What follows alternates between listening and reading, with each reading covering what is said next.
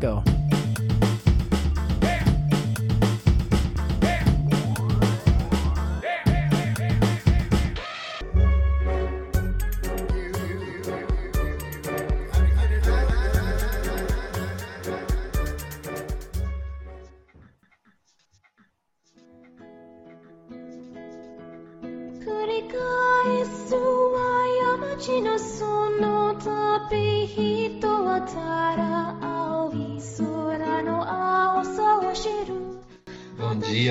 Boa noite, planeta, galáxia. Esse é o Obsessões, podcast dos Sessões. E estamos aqui para falar de trabalhos que, que admiramos, tentando se aproximar desse universo emocionante dos filmes do estúdio Ghibli, ou Ghibli, para alguns ouvidos, né? Ah, eu sinto, é um, eu sinto um grande prazer, quase que um vento, um vento no rosto. É, eu estou falando aqui com o Fernando, com o Vitor, mas também falando com o meu amigo Totoro, com a minha amiga Shihiro, com a Kiki, com a Mononoke, com Sem Face e tantos personagens que talvez para mim deixaram até de ser desenhos e fazem parte da, da ficção que eu carrego para minha vida. Então eu fico emocionado de falar do Ghibli e do espírito de contemplação e de imaginação que eu consigo ter assistindo cada cena. Então nessa semana a gente se propôs a passear pelos filmes do, do estúdio Ghibli, que se você não conhece é um estúdio de animação japonês, um dos maiores estúdios do mundo de animação, que faz filmes muito bons não só para quem gosta de animação, mas para quem gosta de histórias. São realmente filmes muito marcantes. Então, vamos lá, ao sabor do vento e com o peso desses personagens, é com vocês. Muito obrigado, que apresentação linda, Leandro.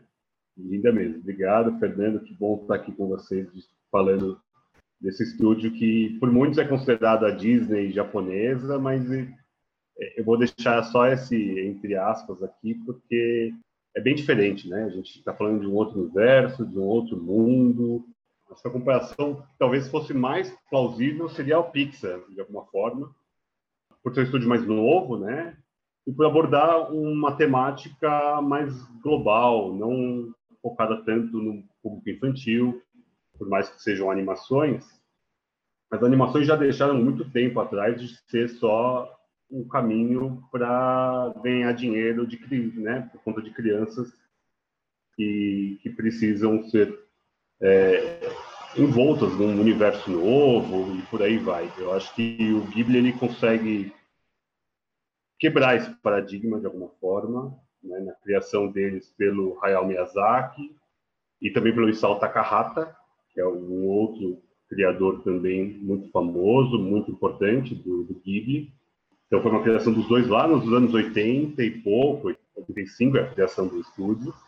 E a partir disso eles criaram um universo que é imersivo mesmo, igual o Leandro falou, o Leandro falou de uma forma é, emocionada e realmente emociona, porque eles conseguem abordar temas caros aos seres humanos, além das, da infância. E acho que a melhor forma de a gente conseguir trazer isso para o mundo das crianças é assim, eu vou falar minha experiência particular com meu filho, né, principalmente Caetano e com a Lorena. Caetano, desde novinho, eu introduzi o Ghibli na, na vida dele, além, claro, da Pixar, dos Toy Stories da vida. É, de alguma forma, é, é, menos atrativo a ele, principalmente por conta acho, do vocal mesmo, da, da voz, né, da fala em japonês. Normalmente coloco na, na língua mãe. O inglês é muito mais fácil para a gente adaptar ao ouvido, de alguma forma.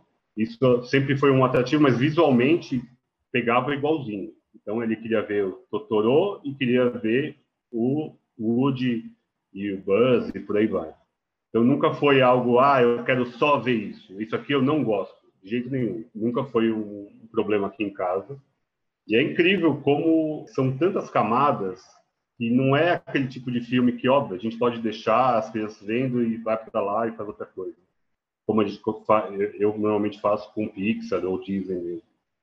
Tem alguma coisa, uma aura de ensinamentos que traz uma base das histórias do Ghibli que são sem, sem tamanho. É, é inesgotável. É uma fonte inesgotável de conhecimento, de aprofundar numa nova cultura, de ver coisas que a gente não está habituado a ver em filmes, animações, principalmente quando pega a parte mais da religião, do shintoísmo, que é algo bem característico do Japão.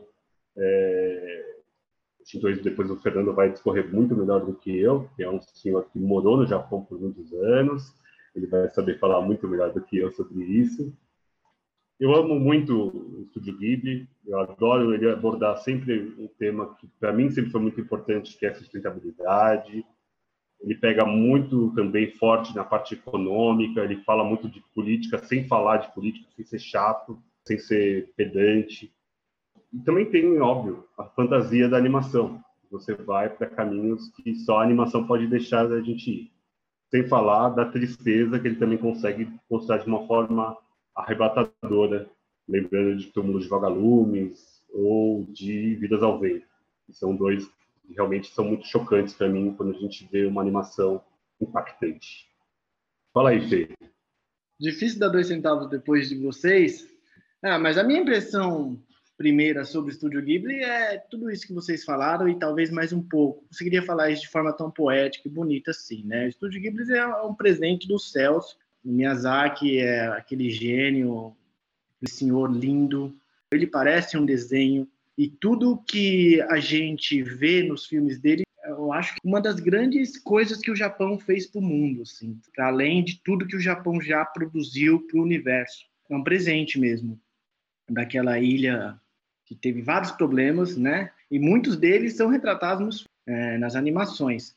Gosto muito do Japão, como Vi falou, eu morei lá de 2001 a 2003. É, eu sou descendente de japonês da terceira geração, então eu tenho contato assim. A minha família tem muito japonês, a gente come sushi com feijoada, essas coisas que a gente vive aqui no Brasil, né? essa miscelânea que o Brasil produz.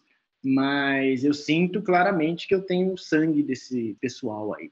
gosto muito da língua, qualquer dos filmes do, do Estúdio Ghibli, de forma geral, em japonês e assistir em português, mantém o padrão, mantém, você consegue entender, consegue entrar na história, mas ouvindo na língua muda tudo, né? Muda tudo porque ali é a imersão completa de um outro universo mesmo, é como se estivesse em um outro continente.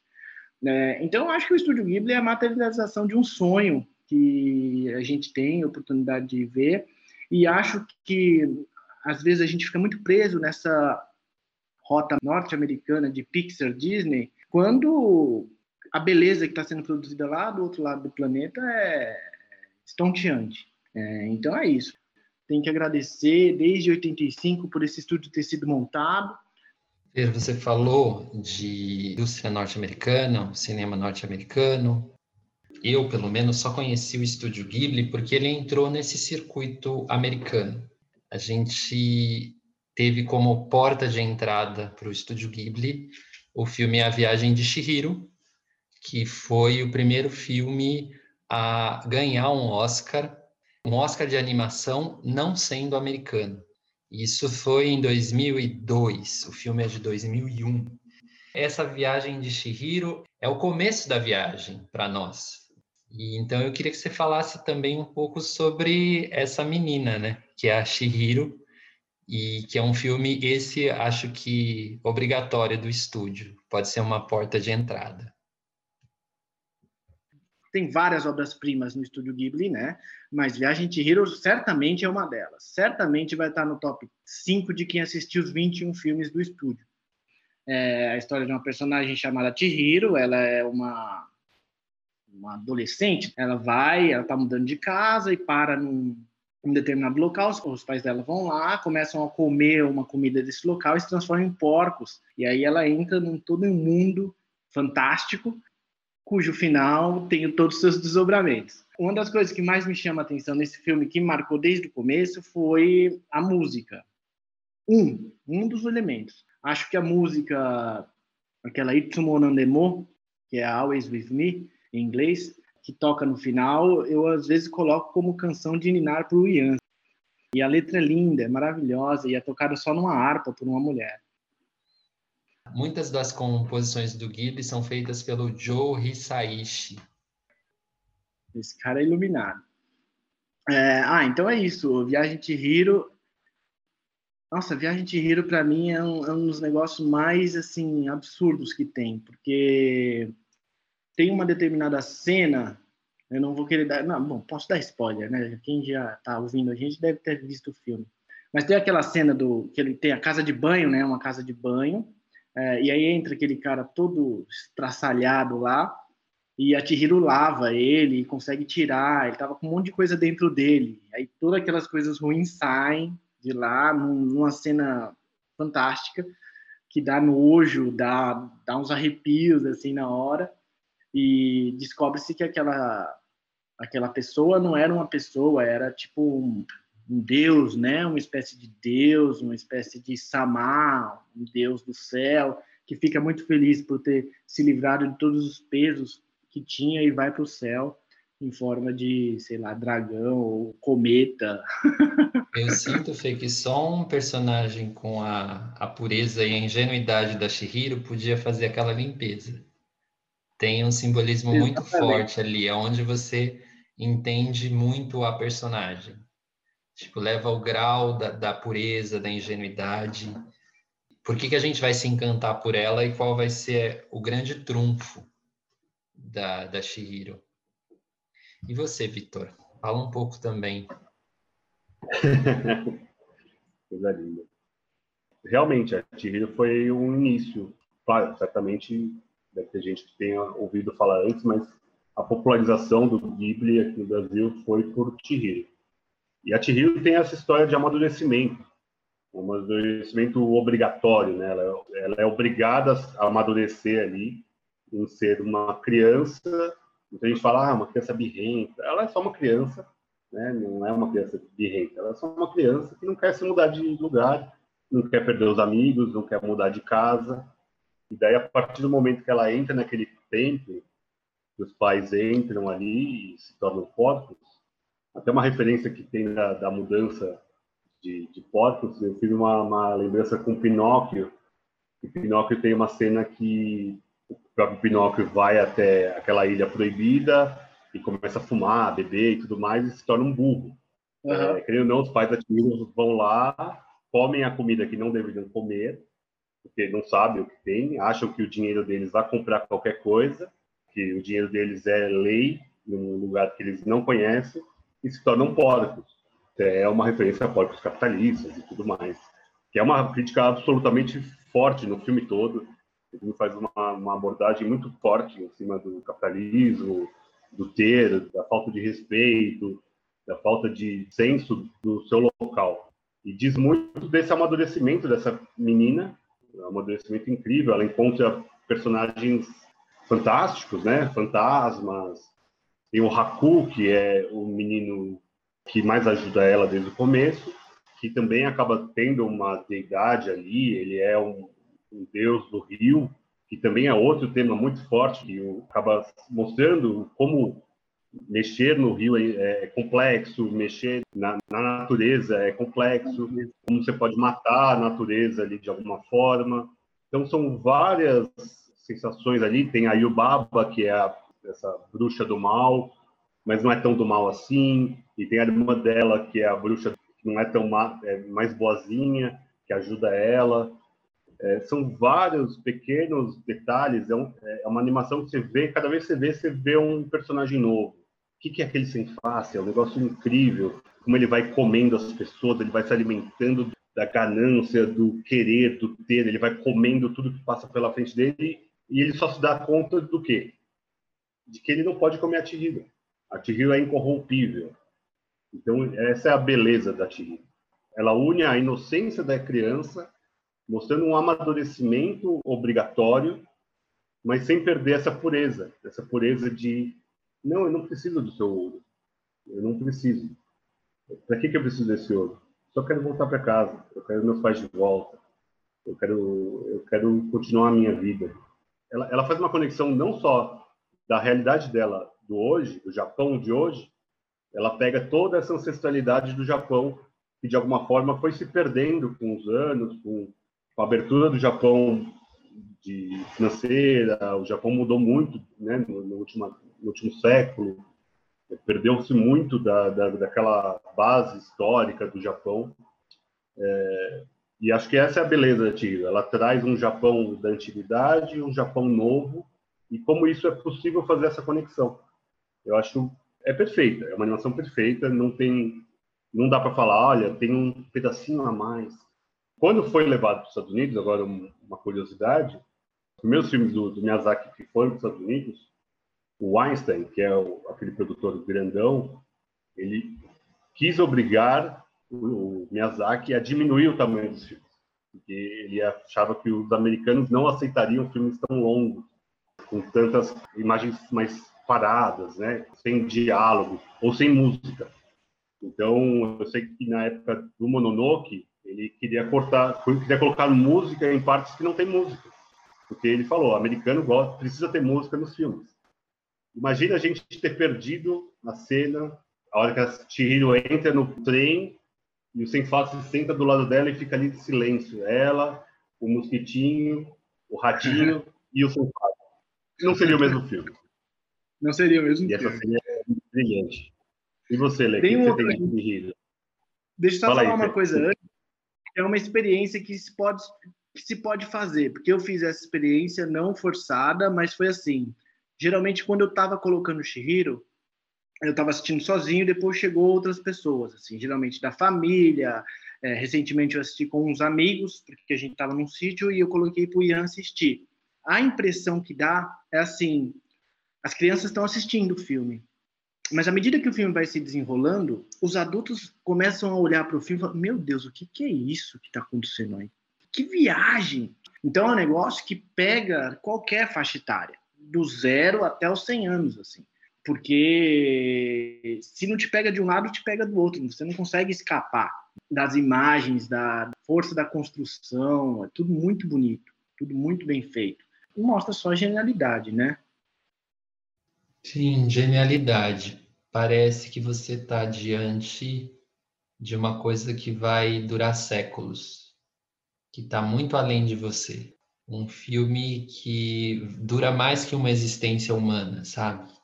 Quando você está passando isso para o seu filho, você está querendo que isso perdure, porque o filme é de 2001. E aí uma criança pequena, vamos dizer pequena, porque não só o seu filho, outras crianças que eu já vi pegarem o Shihiro, a Shihiro, assim na primeira infância mesmo, crianças pequenas, 3, 4 anos, e querem ver de novo, e de novo, e de novo, e de novo.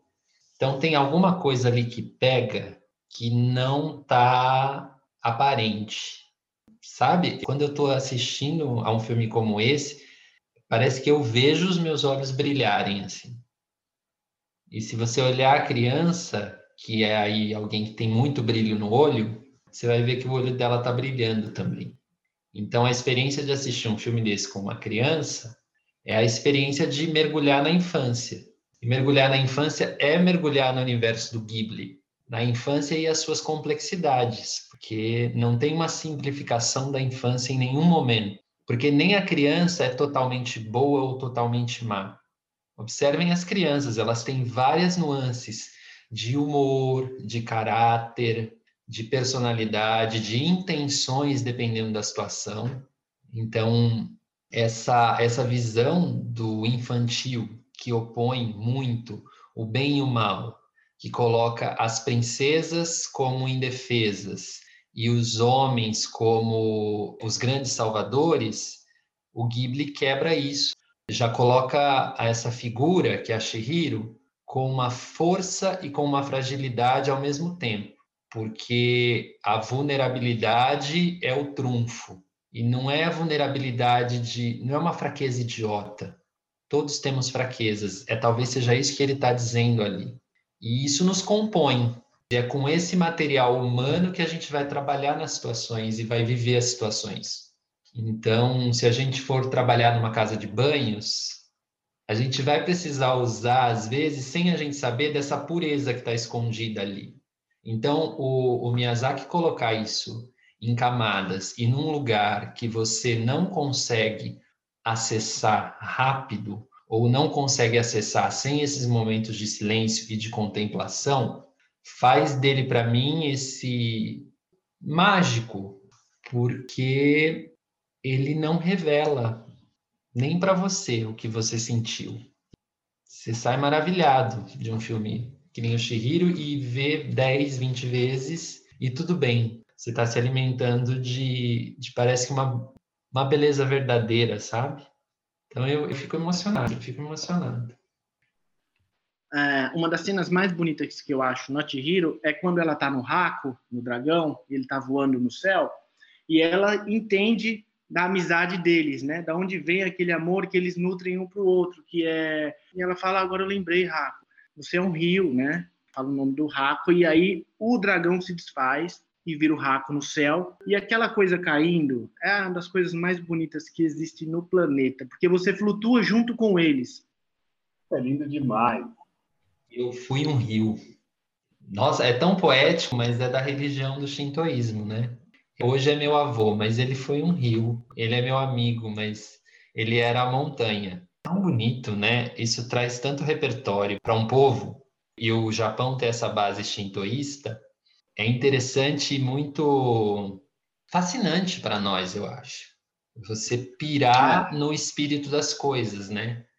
Aí tem, tem um outro elemento também que é muito interessante, porque tem um documentário, aquele documentário que a gente estava comentando antes, sobre o Miyazaki, em que ele chega pela manhã no estúdio dele, e o estúdio dele está vazio, e ele vai abrir o estúdio. Sai do carro e fala com o documentarista, o Hayo Gozaimasu, bom dia. Ele entra no estúdio, o estúdio está vazio e ele fala o Raio Gozaimasu. Abre uma porta, fala o Raio Gozaimasu, o Raio Gozaimasu, vai abrir as janelas, o Raio Gozaimasu. Ele está cumprimentando as pessoas que estão ali. De alguma, de alguma maneira, o estúdio está ocupado. Essa relação que o japonês tem com a religiosidade, ou a morte, ou além-vida, cara, isso pipoca em vários momentos do cinema japonês em si. A gente vê isso em Túmulo dos, dos Vagalumes, a gente vê isso nesse documentário. Essa questão de, assim, quando eu estava no Japão, uh, os japoneses, eh, eu trabalhava de noite e quando eles saíam do período dele de noite, eu ficava na madrugada inteira. E, então eles se despediam e falavam: oh, tchau, Fernando, é, até amanhã. Cuidado aí com os fantasmas, tá? Até mais. O Yasumi Nasai. Como assim? Você vai embora, vai me deixar trabalhando aqui sozinho, no meio dessas máquinas, e você me dá tchau, cuidado aí com os obaquês, né? Que são os fantasmas. Então, tem essa relação, não sei se é por causa de uma bomba atômica, de um, de um desencarne em massa que rolou lá em Hiroshima e Nagasaki em 45, mas é um resquício que está na cultura. No comecinho de Princesa Mononoke, mata-se um, um... Como é que é o nome daquilo, gente? Me ajudem. Javali né, que está amaldiçoado por espíritos malignos, e a primeira coisa que acontece depois que o javali morre e o espírito sai, é uma velhinha, ela chega lá e fala, desculpe, nós tivemos que matar você, vamos fazer daqui um lugar de peregrinação, você, por favor, pode descansar e tudo. É um respeito, sabe, com a questão da vida, né, da vida e da morte. Então, esse negócio do Japão com a morte é uma coisa muito legal que aparece em muitos, muitos muitas camadas em vários lugares, assim. É bom prestar atenção. Então, é inesgotável. Mas, além de Shihiro, queria saber do Vitor, se ele quer falar sobre um outro filme pelos quais ele, ele passeou essa semana, que ele viu, reviu.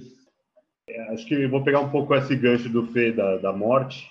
Eu ia falar da Princesa Mononoke, e realmente tem muito essa conexão, mostrando o respeito à, à terra, a quem são aquelas deidades ali, aqueles deuses, aqueles fantasmas ou espíritos, aí a gente cada um entende como quiser, porque para a gente realmente é muito distante.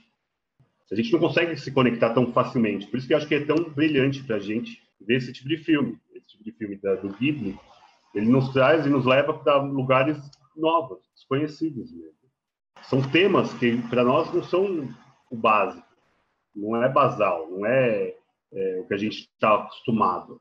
Então, Princesa Mononoke também é outra obra-prima do, do estúdio, também do próprio Miyazaki, que mostra essa princesa que é que quer ser entendida como uma loba, que ela é contra a matança que está sendo feita naquela floresta onde ela vive, e como uma usina está dizimando a floresta. Então, é o respeito pelo, pela natureza, pela sustentabilidade.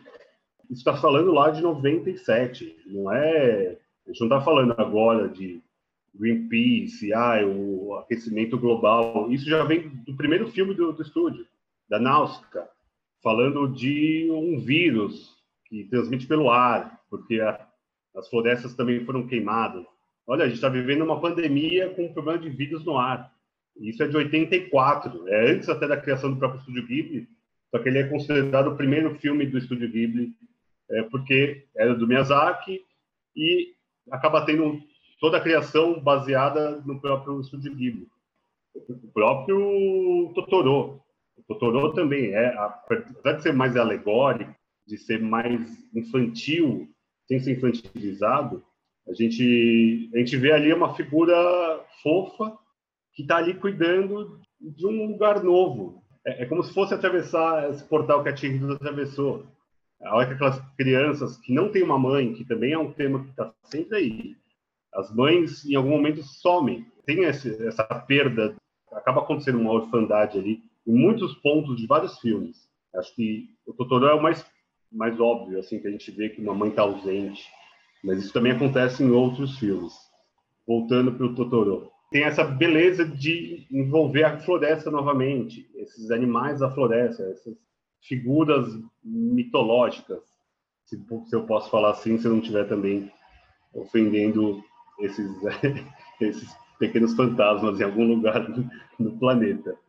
Só mais um que eu queria comentar, que talvez seja, acho que é talvez o filme mais triste que eu já vi na vida, que é Túmulo dos Vagalumes. O Leandro, inclusive, nem conseguiu terminá-lo. Nunca consegui ver até o final porque eu me, eu me desestabilizo.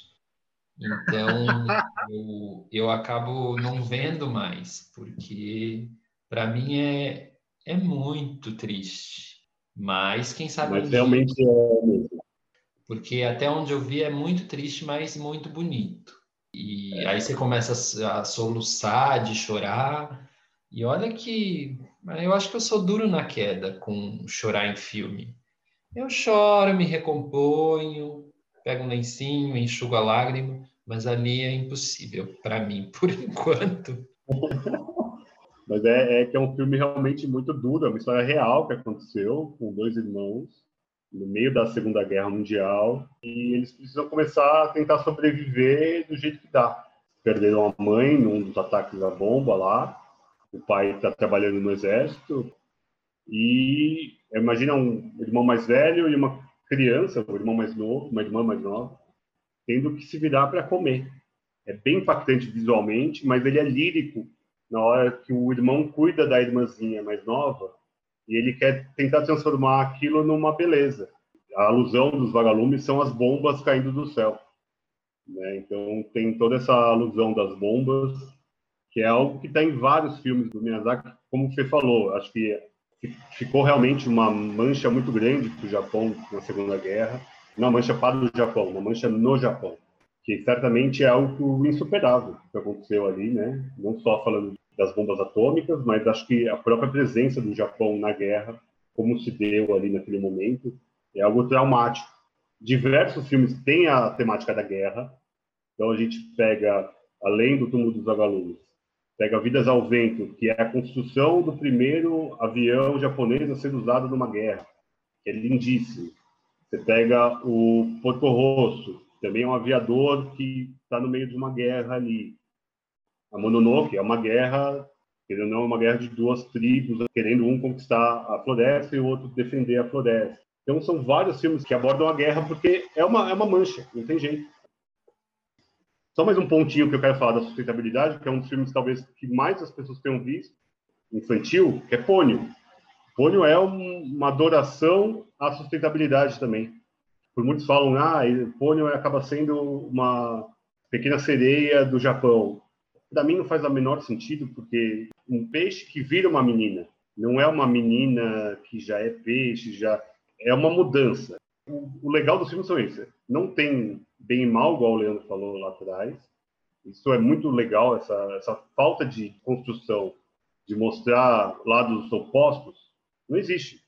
Porque ah, o pai da Pônio ah, quer, não quer deixar ela subir para a Terra porque os humanos são maus. Mas, de alguma forma, ele vê o quanto os humanos podem ser equilibrados. Na Mononoke também isso é muito claro. Como é, é possível aquela conexão quando você pega o príncipe com a Mononoke, que é irredutível. Ela quer que os humanos se fodam, que morram todos os humanos, peguem fogo. O príncipe vai lá e fala: Olha, eu também sou humano igual você é humano. Vamos ficar aqui, a gente consegue um equilíbrio. Então, a beleza do, dos filmes, principalmente essa parte da sustentabilidade, que foi um, um viés que eu acabei pegando aqui no comentário, está em, em muitos filmes deles. E isso é lindo. É lindo de ver como o Japão, destroçado da guerra, igual eu falei, com muitos órfãos, com um país que mudou muito, perdeu muito do shintoísmo, perdeu muito dessa crença, dessa pureza, e está aqui trazendo uma nova forma de abordagem de um tema que é tão caro para nós e tão importante nos dias de hoje. Tem que falar uma coisa importante depois disso que você falou, que eu sempre penso quando eu assisto Pônio, que é um país que passou por, por Fukushima também, né? Tem uma determinada altura do filme que o mar invade a casa do Sosuke, que ao lado da Pônio é, são os protagonistas. E aquilo me lembrou Fukushima na hora, assim. É, é a natureza cobrando seu preço, em alguma medida. E você veja que povo interessante é o Japão que eles conseguem fazer coisas extremamente bonitas, falando dos problemas que eles já tiveram. Você pegar uma coisa horrível que aconteceu com você e transformar isso em arte. Acho que não tem uma, uma saída mais elevada para uma, digamos, uma cicatriz nacional, uma mancha nacional, do que isso, né? Eles pegarem e fazerem arte com isso. Você estava falando de Túmulo dos Vagalumes, eu acho que não, não existe nenhuma outra forma de você explicar para as pessoas o que é o terror de uma guerra. Pode tentar pensar, pode tentar estudar, mas a gente não sabe o que, que é. Nenhum outro país no mundo tem em sua história a marca de duas bombas atômicas dentro do seu território.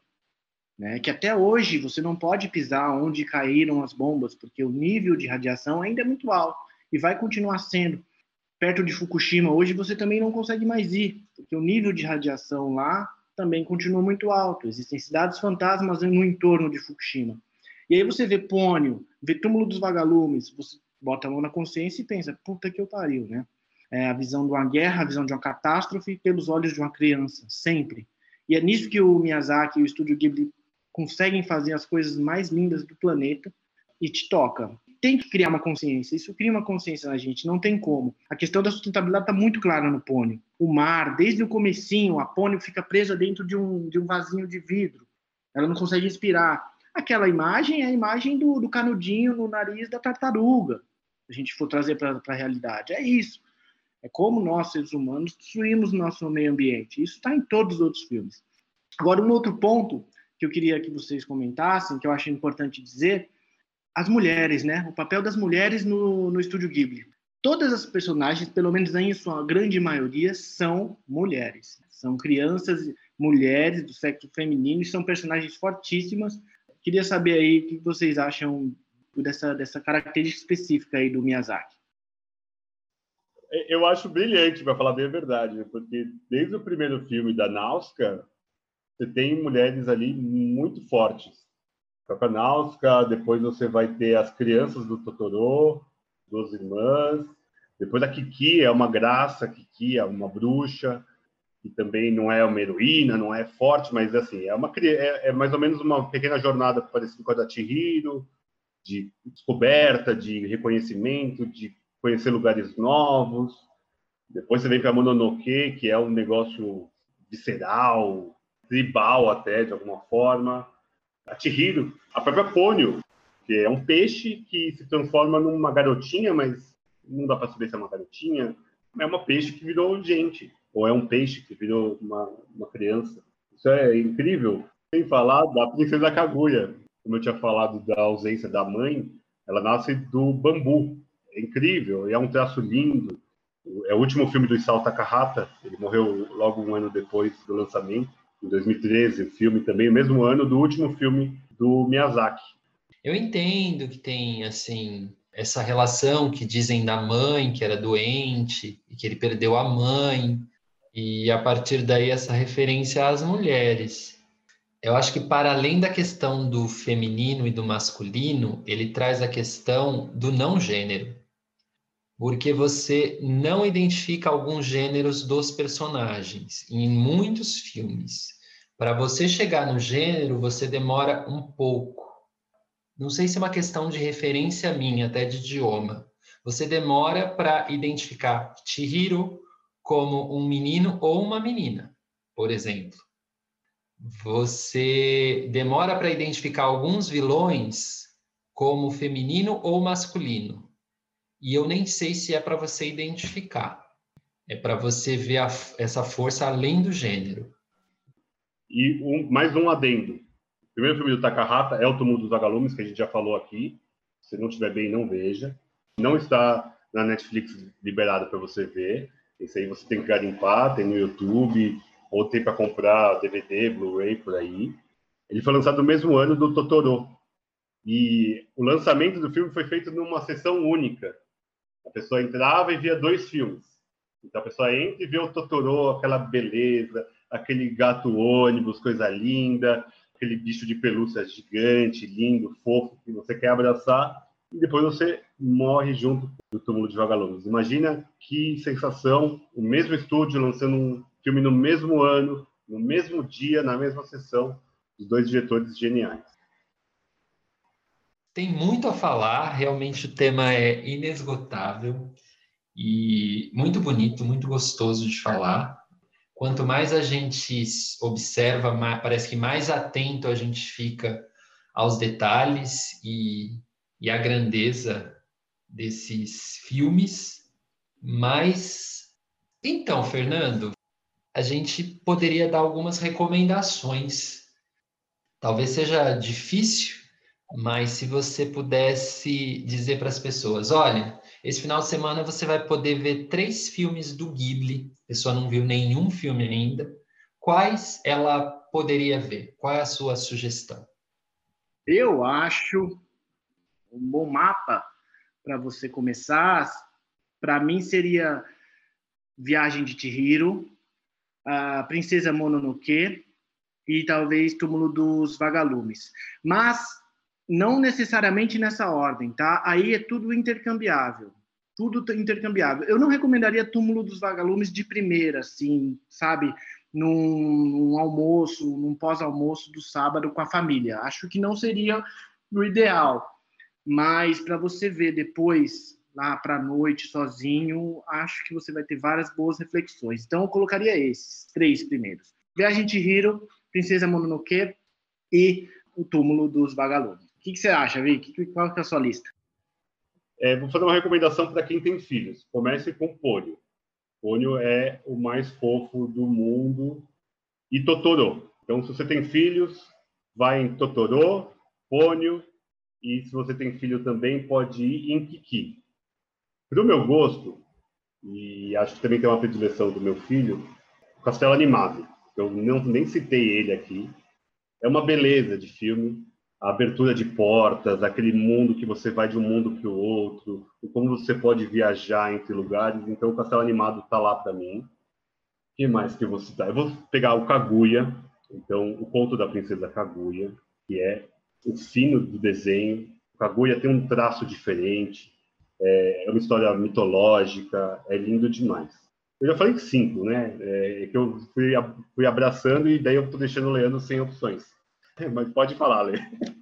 Ah, exatamente isso, Vitor. É uma pergunta difícil. Eu recomendaria todos. Não tem um que eu ache mais ou menos. São de excelentes para mais que excelentes. De verdade. E vou dizer os que os que têm a ver comigo, como eu falei no começo dessas ficções que eu levo para a vida. É, o serviço de entregas da Kiki, Até, até eu tinha uma gatinha que chamava Kiki, também por conta do filme. Então, dizer Kiki na boca para mim tem um sabor muito forte, assim, muito, muito doce, terno como, como é esse filme. Deixa eu ver algum que você não falou. Os Pequeninos. É lindo o trabalho de detalhe nos pequeninos, né? Que é a história da Arriette, que a gente nem conseguiu aqui pincelar aqui. Por isso que eu falei que no começo era tentar resvalar, tentar tocar nesse universo, porque ele é realmente inesgotável e não é aqui que a gente vai conseguir explicar ou desvendar. Você tem que ver e rever, porque ele é ele é profundo. E um terceiro, ah, eu recomendaria o Náutica. Náutica é um filme dos nossos dias. Você vai identificar muito o que está acontecendo nos dias de hoje lá em Náutica, que é um filme de 1984 e que traz muitas questões que são muito atuais. Então, eu fechei em Kiki, Os Pequeninos e Náutica. Isso é ótimo, porque a gente diversificou a lista, então você não vai saber por onde começar, nem por onde terminar, mas comece. Então, é isso. Vou terminar com a frase que eu acho linda, linda, do, do Totoro, é, que ela diz assim: Eu fico feliz em dizer que não foi um sonho, eu era como o vento. Muito bom. Hum, seja como o vento, é isso. Ghibli é uma aura né, de imaginação, força, contemplação, ternura, crítica. Então é imperdível, são obras de arte do nosso tempo. É bom ser contemporâneo disso. Eu me sinto até feliz de ser contemporâneo dessa, dessa maravilha e também fico feliz disso estar tá acessível no Netflix. Querendo ou não, a Netflix trouxe os, os Ghiblis para o Brasil e isso foi um acerto, porque até então era uma coisa assim que não tinha uma ampla divulgação no Brasil. Algumas pessoas conheciam pelos DVDs, é, realmente pessoas interessadas. Agora, quando você coloca ali numa plataforma de streaming chega a mais pessoas. Não tenho mais muito o que falar e agradeço a companhia do Fernando, do meu amigo Vitor, mas também do meu amigo Totoro, da minha amiga Kiki, do Sem Face, do, da minha amiga Ariete, todos os outros, esses personagens que estão com a gente. Beijo. Beijo, muito obrigado. Muito obrigado. Obrigado, gente. Massa.